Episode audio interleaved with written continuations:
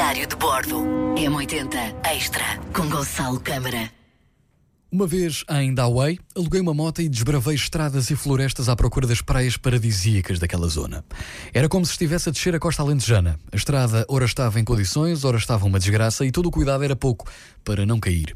Da vila de Bambu, onde estava, fui conhecer a praia de Tizit. A cerca de uma hora e meia de caminho, a estrada era boa, acabei por me perder no regresso a casa e a verdade é que encontrei um casal birmanês noutra moto a quem pedi indicações e simpaticamente vieram comigo até à vila sem querer receber nada em troca.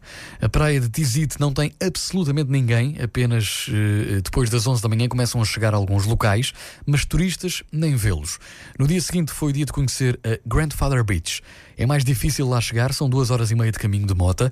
Chegámos eh, dormentes e cansados, mas a vista vale todo o esforço, um areal sem fim, onde as pessoas não existem, não, não existem simplesmente, estão apenas palhotas com locais a vender fruta e caranguejo.